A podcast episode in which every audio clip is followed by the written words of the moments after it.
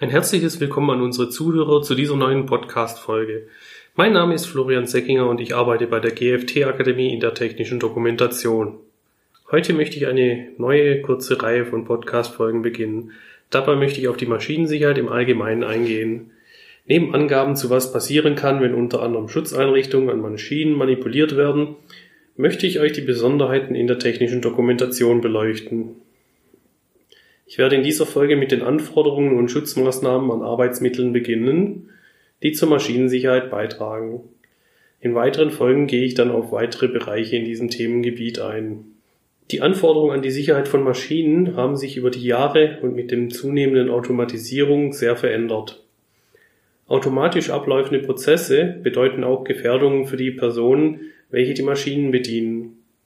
Zuverlässige und in den Arbeitsprozess integrierte Schutzmaßnahmen sind daher ein unverzichtbares und notwendiges Element der Maschine. Im deutschen Recht ist diese Notwendigkeit in der Betriebssicherheitsverordnung festgelegt und regelt die sichere Benutzung von Arbeitsmitteln durch Beschäftigte. Die Betriebssicherheitsverordnung betitelt Werkzeuge, Geräte, Maschinen oder Anlagen als Arbeitsmittel, die von Beschäftigten bei der Arbeit benutzt werden die Verordnung regelt die Bereitstellung dieser Arbeitsmittel durch den Arbeitgeber, also den Betreiber der Maschine, in Hinblick auf die Sicherheit und den Gesundheitsschutz der Anwender bei der Verwendung dieser Arbeitsmittel. Jedes Arbeitsmittel, also auch Maschinen, sind durch eine einheitliche Gefährdungsbeurteilung auf ihre Sicherheit zu prüfen. Als Sicherheitsmaßstab dieser Prüfung zählt der Stand der Technik, soweit diese nicht durch andere harmonisierten Richtlinien geregelt sind. Ich möchte zuerst auf allgemeine Punkte eingehen, auf die Arbeitsmittel bzw. Maschinen in Hinblick auf ihre Sicherheit zu prüfen sind, bevor ich noch auf spezielle Tätigkeiten oder Lebensphasen eingehe. Im Allgemeinen ist eine Maschine zuerst auf ihre sichere Verwendung und die Grundsätze der Ergonomie zu betrachten, damit die Beschäftigten bei der Verwendung der Maschine keine Gefährdungen ausgesetzt sind. Das Bedienpersonal ist Gefährdungen durch Druck, Hitze, Gas, Staub, Dampf, Rauch und andere Flüssigkeiten ausgesetzt, welche eine Maschine bilden kann. Ebenso sind Stoß- und Schneidestellen an bewegten Teilen der Maschine vorhanden, die ein Einziehen oder Quetschen von Gliedmaßen zur Folge haben kann. Daher ist beispielsweise zu prüfen, ob die Beschäftigten über ausreichend Bewegungsfreiraum an der Maschine verfügen. Genauso muss man die Einhaltung von erforderlichen Schutz- und Sicherheitsabständen überprüfen. Ein Arbeitstempo oder ein Arbeitsrhythmus ist zu vermeiden, die zu Gefährdungen der Beschäftigten führen können. Bedien- und Überwachungstätigkeiten, die eine uneingeschränkte und dauernde Aufmerksamkeit erfordern, sind ebenfalls zu vermeiden. Oberflächen der Maschine sind hinsichtlich scharfer Ecken und Kanten und raue Oberflächen zu prüfen, um Gefährdungen daran mittels entsprechenden Schutzmaßnahmen auszuschließen. Alle Leitungen an der Maschine müssen so verlegt sein, damit Gefährdungen ausgeschlossen sind. Auch ist zu prüfen, ob es möglich ist, Teile der Maschine direkt oder indirekt zu berühren, die unter elektrischer Spannung stehen. Gehen im laufenden Betrieb der Maschine Schutzeinrichtungen kaputt, besteht für den Benutzer zudem ein erhöhtes Unfallrisiko. Im Bereich der Schutzeinrichtungen hat der Betreiber dafür zu sorgen, dass die Schutzeinrichtungen stabil gebaut sind und ausreichend Schutz gegen Gefährdungen bietet. Der Betreiber muss prüfen, ob es möglich ist, Instandhaltungsarbeiten oder Eingriffe in die Maschine vorzunehmen, beispielsweise für den Einbau oder Austausch von Teilen, ohne die Schutzeinrichtungen zu demontieren. Ebenfalls ist zu prüfen, ob die Schutzeinrichtungen zusätzliche Gefährdungen verursachen können und inwiefern die äh, Schutzeinrichtungen die Beobachtung und Durchführung des Arbeitszyklus einschränken. Auch muss sichergestellt sein, dass die Schutzeinrichtungen nicht auf einfache Weise umgangen oder unwirksam gemacht werden. Die Manipulation von Schutzeinrichtungen ist ein besonderes Thema, was ich in der nächsten Folge ausführlich behandeln werde. Defekte oder demontierte Schutzeinrichtungen müssen entsprechend sofort ausgetauscht werden. Die Maschine ist so lange stillzusetzen, bis die Schutzeinrichtungen wieder funktionsfähig sind und der weitere sichere Betrieb der Maschine gewährleistet ist. Jede Art von getroffenen Schutzmaßnahmen müssen Risiken während der gesamten voraussichtlichen Lebensdauer der Maschine beseitigen. Dies gilt auch für die Phasen, in der eine Maschine beispielsweise transportiert wird. Eine Maschine, die während ihrer Lebensdauer dazu bestimmt ist, an verschiedene Aufstellungsorten ihre Tätigkeit zu verrichten, muss öfters demontiert, transportiert und montiert werden. Hier sind Maßnahmen für die Standsicherheit der Maschine und zur Erleichterung der Handhabung beim Transport zu treffen. Gewählte Maßnahmen in der Montage und Demontage einer Maschine sollen verhindern, dass Gefahren durch Montage bzw. Demontagefehler auftreten können.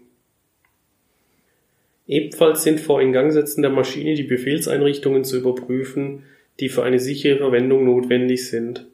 Zum einen muss geschaut werden, ob diese leicht ohne Gefährdung erreichbar sind und gegen unbefugtes oder unbeabsichtigtes Betätigen gesichert sind. Falls mehrere Befehlseinrichtungen vorhanden sind, dürfen diese nicht gleichzeitig das Ingangsetzen der Maschine ermöglichen.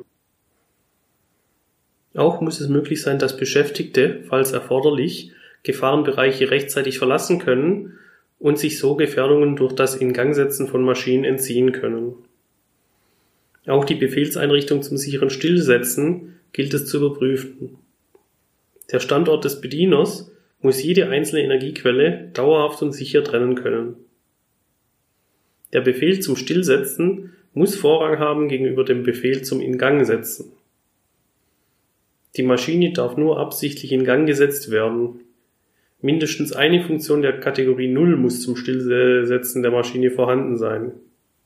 Die unterschiedlichen Kategorien unterteilen sich je nach technischen Bedingungen der Nothaltvorrichtungen in den Kategorien 0, 1 und 2.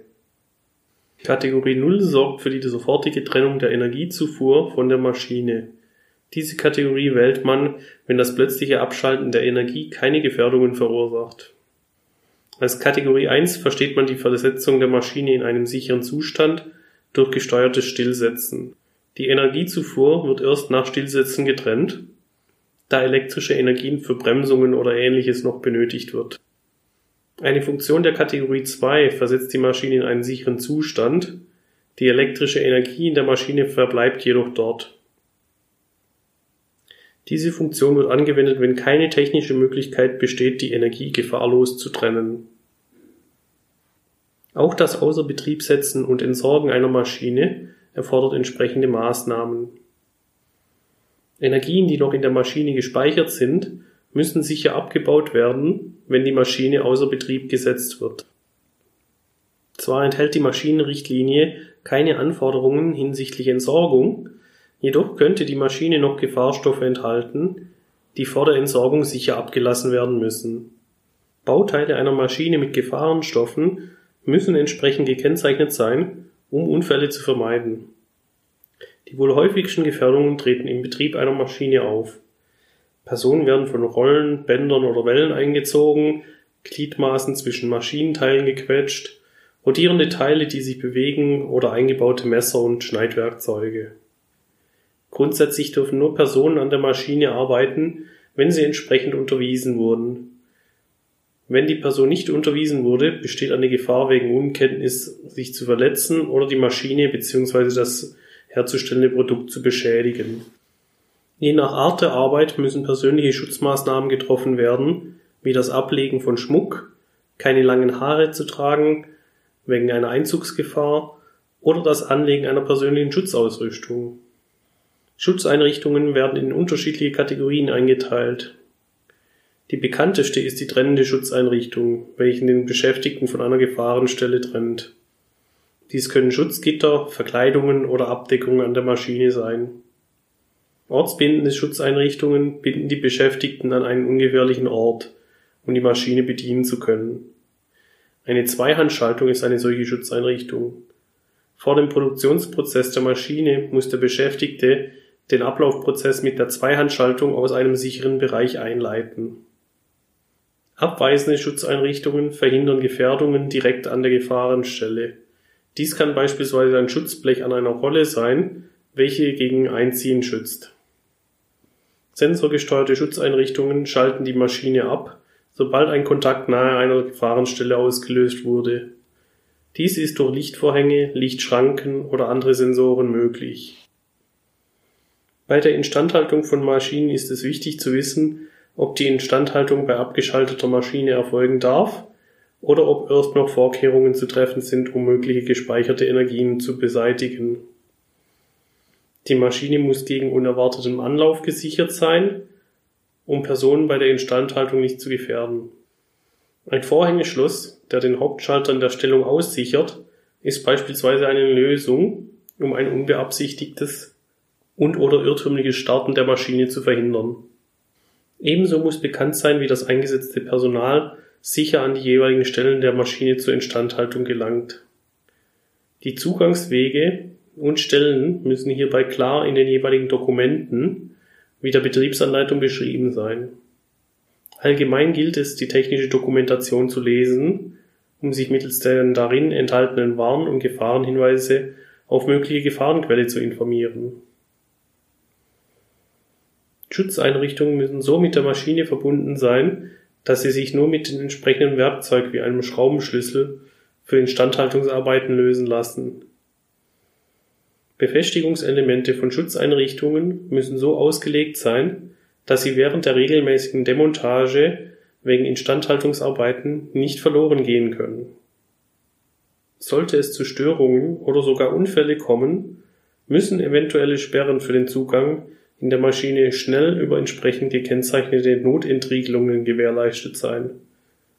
Im Falle von Notfällen muss jedes Arbeitsmittel mindestens über eine Nothaltbefehlseinrichtung verfügen, welche schnell, leicht und gefahrlos erreichbar ist und auffällig gekennzeichnet ist.